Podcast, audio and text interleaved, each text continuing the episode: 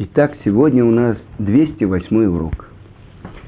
И сегодня мы будем учить про четыре качества, которыми отличаются ученики. И так написано в Мишне. Арба, мино, э, мидот бетальмидим. Четыре вида учеников. Маэр лишмо, ве маэр леабет – Яца скоро бевседу. Тот, кто быстро схватывает и быстро забывает. Его, ну, как бы, заработок он теряет, и убыток перекрывает его заработок. То есть, то, что он схватывает быстро, это, конечно, очень хорошо. Но также быстро он теряет. Так что же у него остается? Следующее. Каше лишмо, ве каше леабет. Яца эвседо бесхаро. С трудом воспринимает, но с трудом теряет. Его плата гораздо выше, чем его ущерб. Маэр лишмо векаше абет. Тот, кто быстро схватывает и трудно теряет. Хахам, мудрец. Каше лишмо у маэр абет зе хелек ра тот, кто трудно схватывает и быстро теряет, это дурной удел. Почему здесь не говорится, как в предыдущих, э, предыдущей Мишне про гнев, праведник, э, злодей? Потому что это как бы данность. Это то, что, с чем рождается человек. А теперь, как он этой данностью пользуется? Так вот, что говорится. Тот, кто быстро схватывает, но также быстро теряет. То есть у него в руках не остается ничего. Другой трудно схватывает и трудно теряет.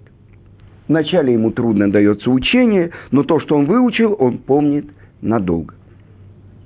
Значит, его плата выше, чем его потеря. Третий быстро схватывает и трудно теряет. Это, несомненно, мудрец. И способности, и работоспособность.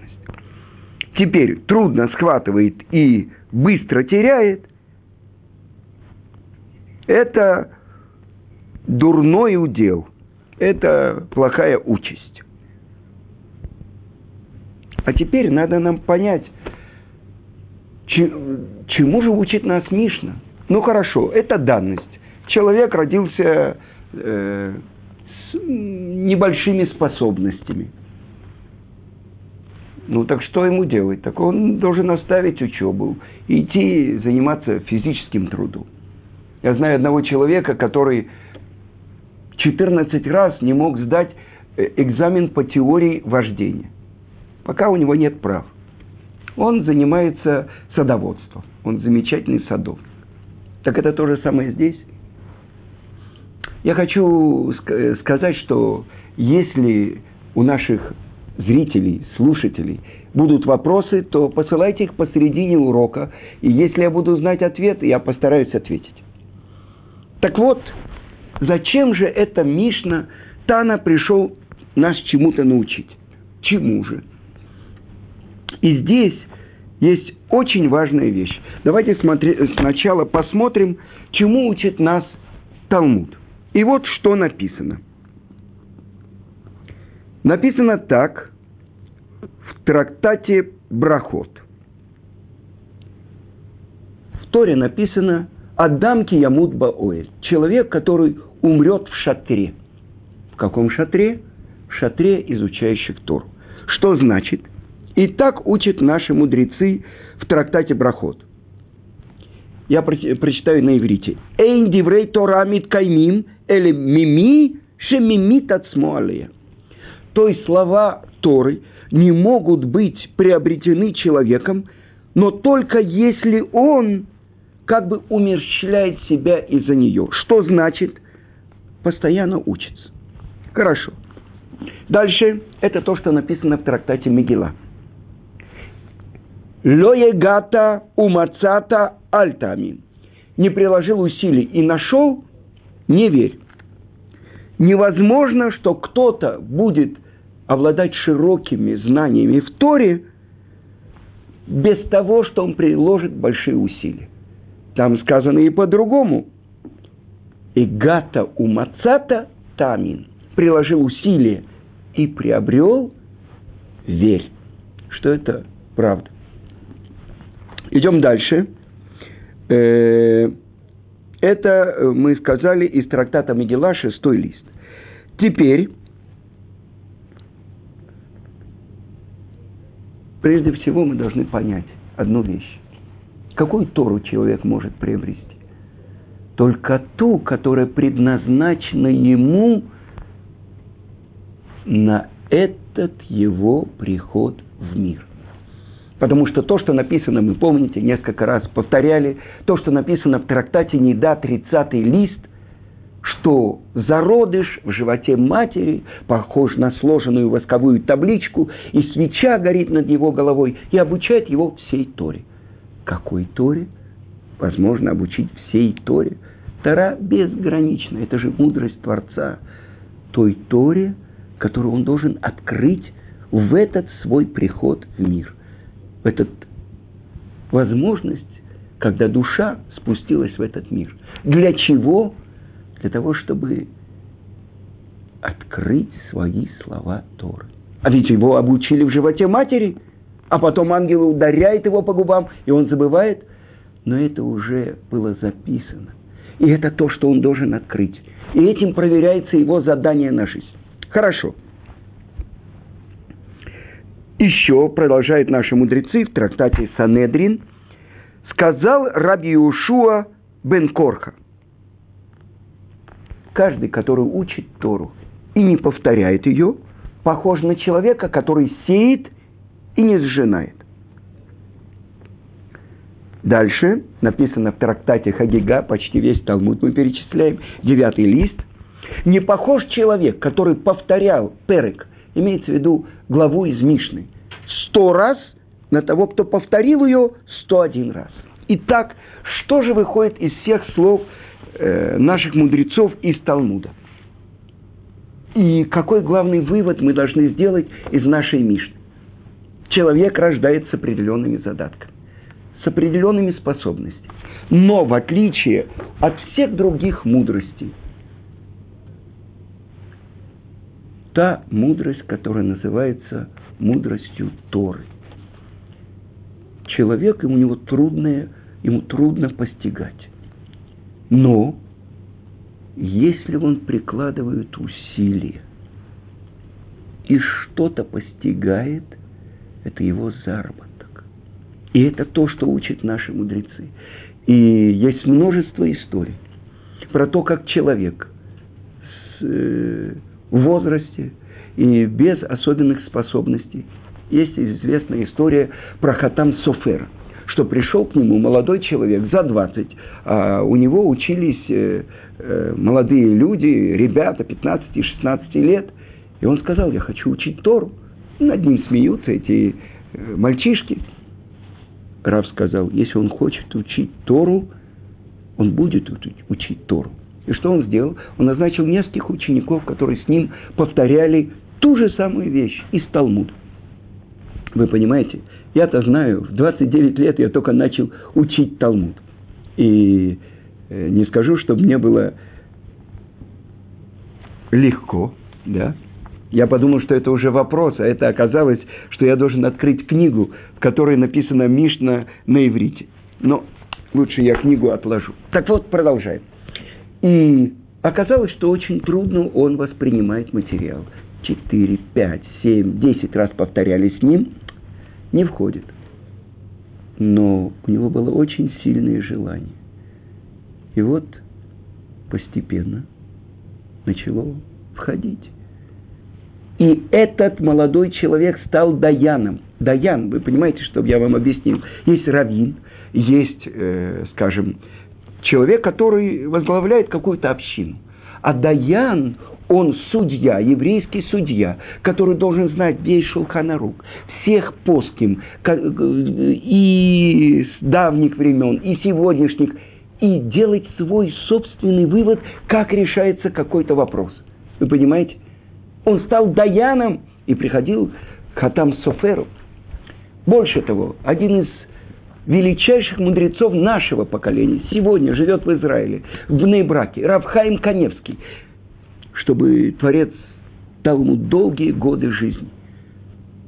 Он за год изучает всю Тору. Это имеется в виду весь Вавилонский Талмуд, Иерусалимский Талмуд, э, несомненно, всю Тору, весь Танах, Мидрашим, Зор. Вы понимаете, что это такое? За год. А если выпадает высокосный год, и есть 13 месяцев, это 7 раз 19 лет, то за этот месяц он еще пишет книгу своих открытий. И так как мы заговорили на такую важную тему изучения Торы, я хотел бы с вами обсудить такой вопрос. У еврейского народа в каждом поколении есть главы еврейского народа. То, что называется гдулим. Например, в предыдущем поколении э, был такой известный раввин. Его называют э, по еврейском народе по названию ее книги Хазон Иш. У него не было равинского диплома. Он не был главой Ишивы.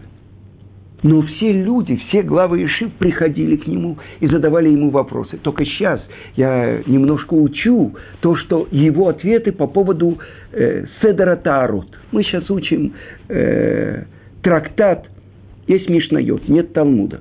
И это очень трудная учеба. Негаим, язвы, э, язвы проказы и так далее.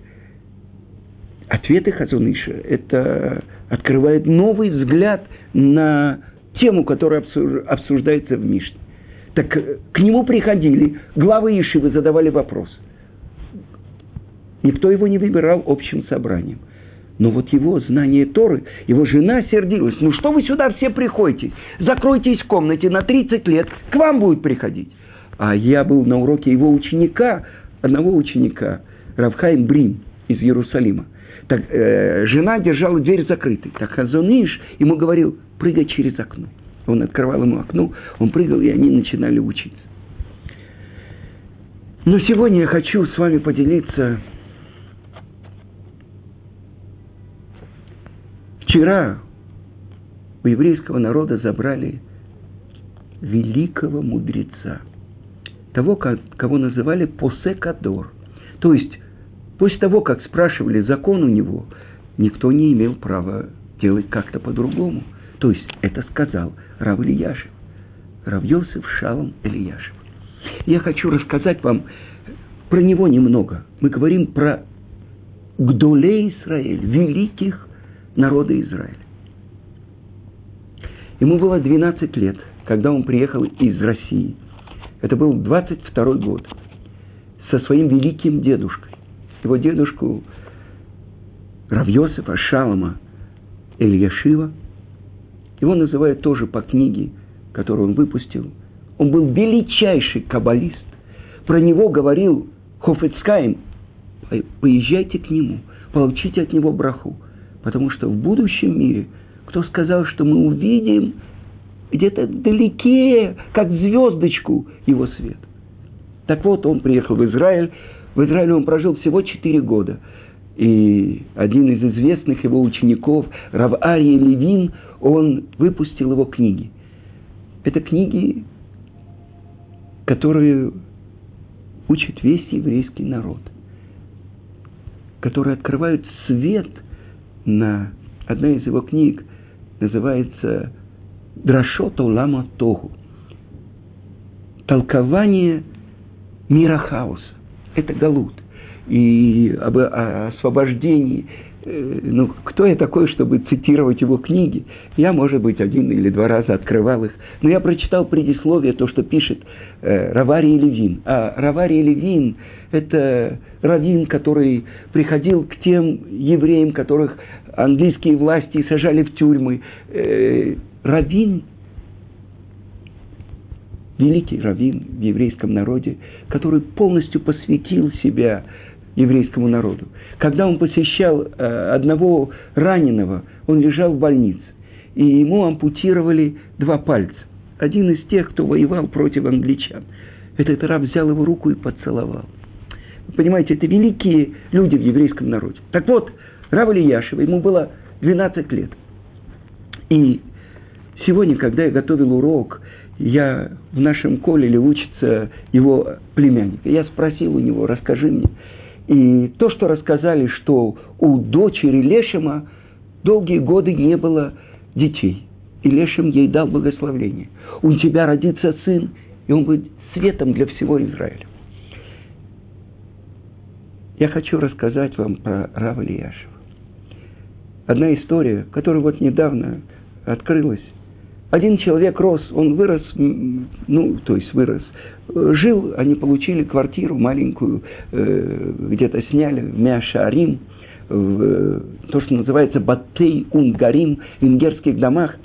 И э, он учился в старом городе, была одна ишива, а потом вместе маленькая синагога, которая называлась Оэль-Сара. Там он сидел и учился. И вот одна история. Одна семья из Миашарим уехала в Америку, там родители уехали, и прошло 40-50 лет. И вот тот, кто уехал из Миашарим мальчиком, десятилетним, сейчас ему 60 лет, он возвращается, идет по Миашарим, и встретил какого-то своего друга из Хедера еще, и он начали вспоминать прежние времена, а он спросил, а вот что с тем вот мальчиком, который сидел э, в этой синагоге Оэль-Сара? И его друг из Миашарим говорит, сколько лет прошло? 50? Идем, я тебе его покажу. На том же месте, в той же синагоге, у того же окна, сидит этот мальчик, этот 60-летний еврейский мудрец, и за теми же книгами – Вчера, когда весь еврейский народ, было около 400 тысяч человек, ночью поздно провожали в последний путь 102-летнего Равина Ильяшева. 90 лет постоянного изучения Торы. Я спросил у одного Абреха из нашего колеля, объясни мне, ну как я могу понять, кто это такой великий в еврейском народе, Доле Израиль? И он мне дал определение. Авраама называют Гадольше бы Анаким, великий среди великих. Он делал милость, хесед со всеми приходящими к нему. Он открывал им знание о едином Творце. Так кто же такие гдолим, великие в еврейском народе? И он объяснил. Гадоль – это мера, через которую раскрывается Творец. Это хесед. Это сказано «Улам хесед Иваны». Мир построен будет на хесаде, на бескорыстном отдавании. Так вот он объяснил.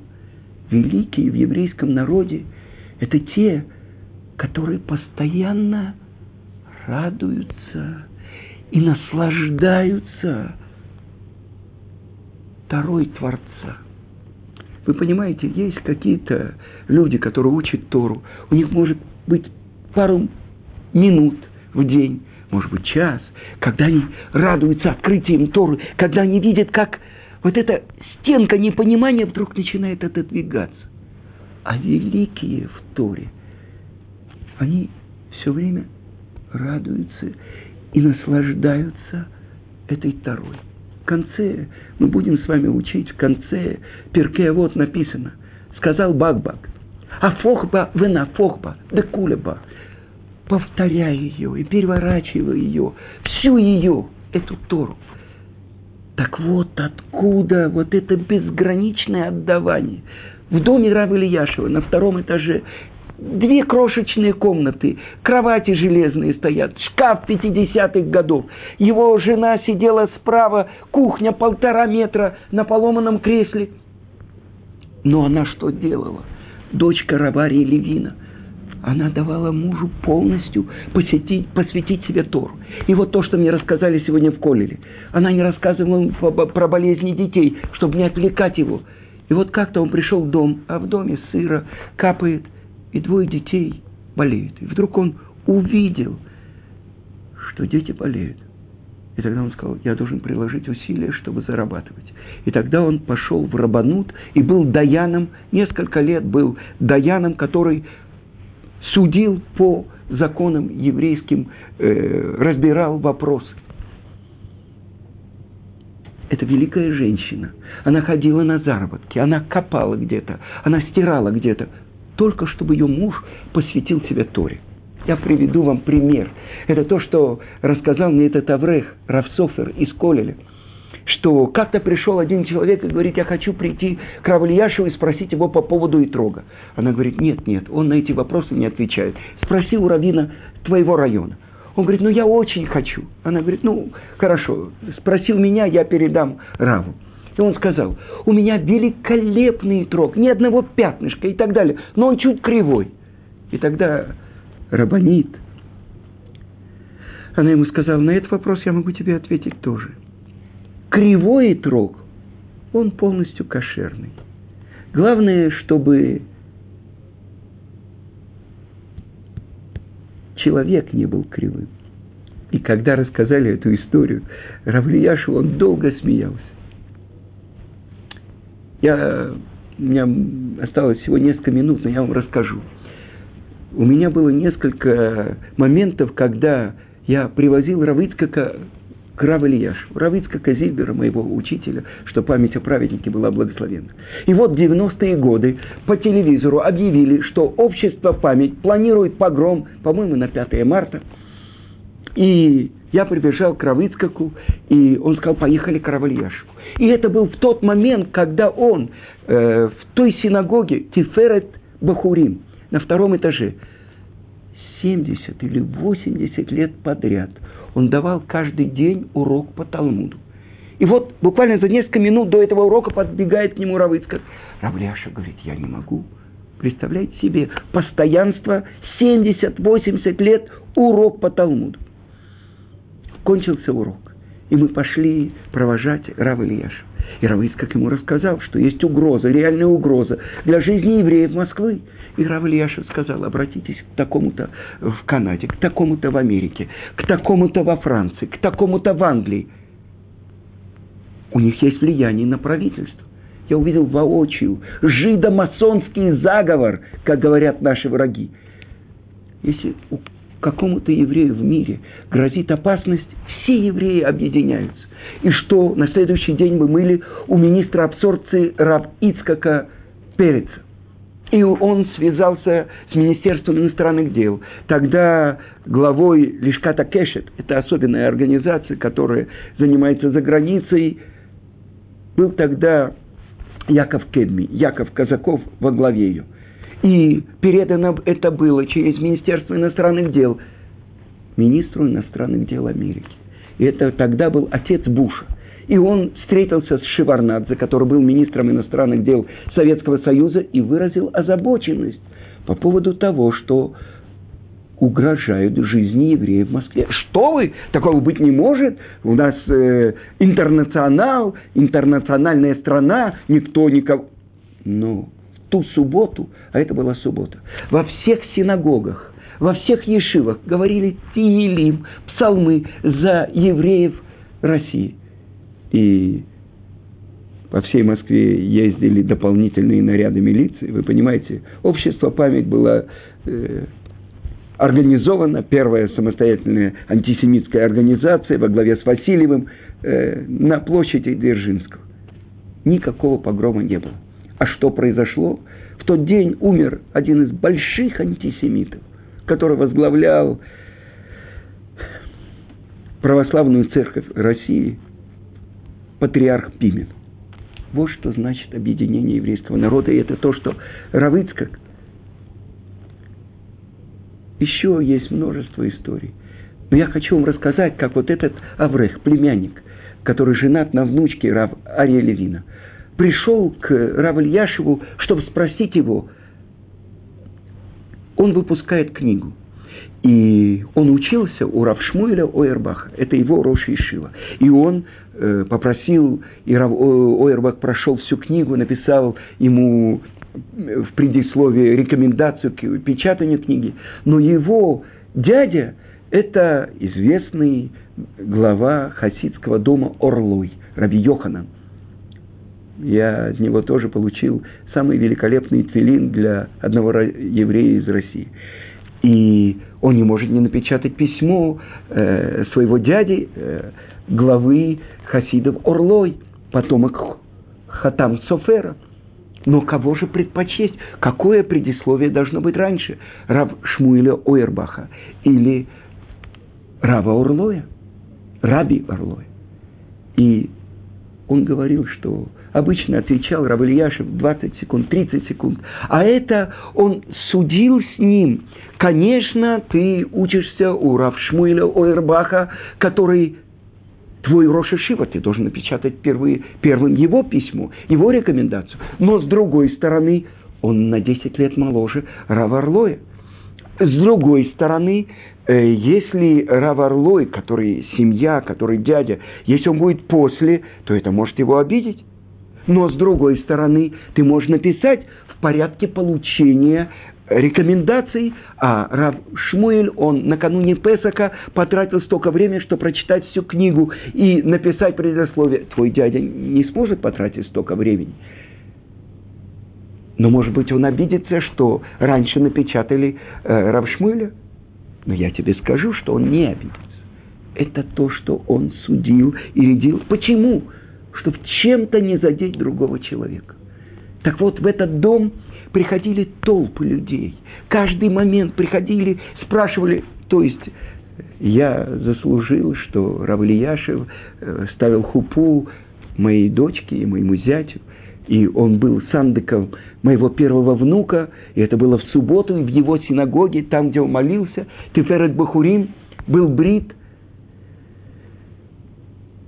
Когда ты видишь великих в еврейском народе, их не выбирают на общих собраниях. К ним приходит еврейский народ. И вчера ночью было жарко. Толпы собрались со всего Израиля. Эгед не успевал привозить людей. Люди шли пешком много километров, чтобы почтить того человека, который 90 лет подряд учил Тору. Что бы он ни делал – постоянно. Он был связан с второй. И это великие в еврейском народе.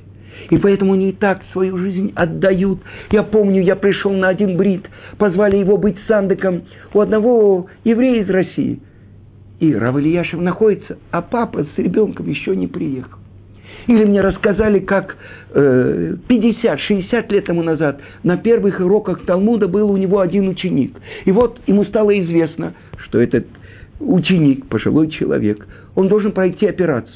Он на автобусе поехал Мавасерат Сион. Это где-то час езды на автобусе.